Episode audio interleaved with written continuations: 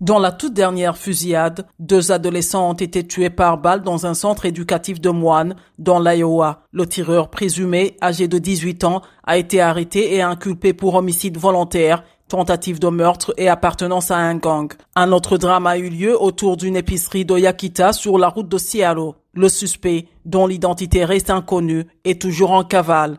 Trois personnes ont été tuées sur place. Ces nouvelles tueries surviennent après deux autres en Californie. Ces travailleurs agricoles sont morts lundi dans deux fermes de Half Moon Bay, près de San Francisco. Après une course-poursuite, le tireur s'est rendu à la police. Déjà samedi soir, à Monterey Park, près de Los Angeles, les célébrations du Nouvel An chinois se sont transformées en carnage. Un septuagénaire d'origine asiatique a tué 11 personnes dans un dancing prisé par une clientèle asiatique. Le tueur a ensuite tenté de s'en prendre à une deuxième salle de bal avant de se suicider dans son van, cerné par la police. Les enquêteurs ne savent toujours pas les motivations derrière ces deux attaques.